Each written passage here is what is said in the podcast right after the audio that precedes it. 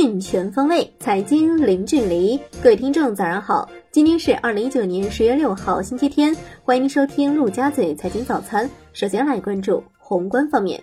国务院国资委数据显示，目前中央企业已累计减少存量法人户数超过一点四万户，减少比例达到百分之二十六点九。央企管理层级全部控制在五级含以内，已累计完成一千九百五十七户僵尸企业处置。和特困企业治理的主体任务，总体工作进展达到百分之九十五点九。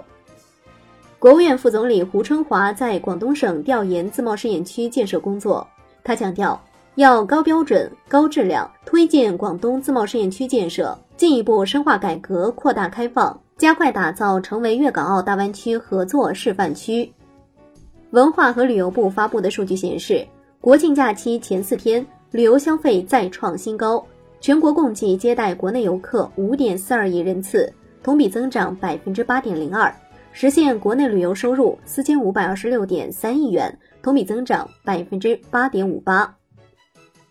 来关注国内股市，全国股转公司新三板日前发布数据，有四百二十九家挂牌公司符合工业和信息化部专精特新小巨人评选的财务指标，这些公司上半年营业收入和净利润增速。分别是百分之十三点七三和百分之三十三点五六，平均研发强度达到百分之八点七四。摩根士丹利、贝莱德等全球知名机构九月份调研多家 A 股公司，从风格来看，以中小创为主；从个股来看，中影电子、三花智控和美的集团最受关注。先锋系港股上市公司中芯控股发布公告。大约自二零一九年七月八号，中国政府有关部门现场检查之后，先锋支付有限公司已暂时停止营运。本集团现正与中国政府有关部门密切商讨该采取的补救措施。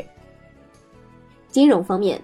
香港金管局官网发文称，留意到社交媒体流传多个不实讯息，恶意制造恐慌。金管局呼吁市民不要相信流言，小心核实讯息。香港银行体系十分稳健，流动资金充裕，资产质素良好，有能力应对不同冲击。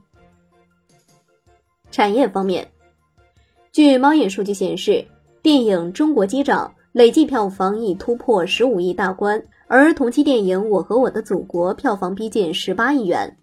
同时，华夏电影、博纳影业、阿里影业均为《我和我的祖国》和《中国机长》的主要出品方。近期多个省份推出的相关政策显示，按照污染者付费和补偿成本并合理盈利的原则，污水处理费、固体废物处理费、水价、电价、天然气价格等收费政策将向环境企业倾斜，创造更加有利于环保投资营运的环境。国家组织药品集中采购和使用试点全国扩围拟中选结果显示。与扩围地区二零一八年最低采购价相比，拟中选药品价格平均降幅百分之五十九。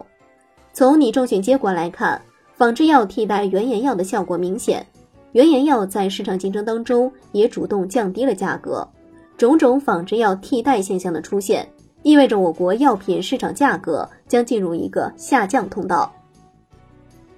海外方面，美国疾病控制和预防中心日前公布数据。截至十月一号，美国四十八个州和美属维尔京群岛已报告与使用电子烟相关的确认和疑似肺病病例一千零八十例，至少有十八人死亡。白宫公布新规，移民签证申请者需证明有能力承担医保。来关注国际股市，PayPal 发布声明退出 Libra 协会。是目前 Libra 协会二十八家成员中首家宣布退出的机构。Libra 协会在一份声明当中回应，意识到了重新配置金融体系所面临的挑战，但同时表示最好现在就知道这种缺乏承诺的情况，而不是晚些时候。苹果中国官网日前发布的消息显示，已确定部分 iPhone 6s 和 iPhone 6s Plus 设备可能会因为某个组件发生故障而无法开机。如果认为自己的设备出现了这个问题，可以在苹果中国官网通过序列号查询工具检查是否符合免费维修的条件。根大通和贝莱德认为，由于担心2008年金融危机重演，投资者在股市踩刹车太猛。摩根大通驻纽约的全球投资策略师表示，美联储可能在十月和十二月降息，这将会提振股市。最后来关注债券方面，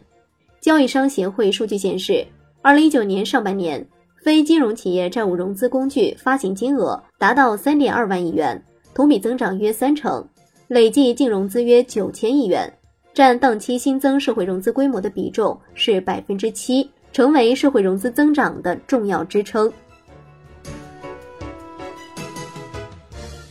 好的，以上就是今天陆家嘴财经早餐的全部内容，感谢您收听，我是夏天，下期再见喽。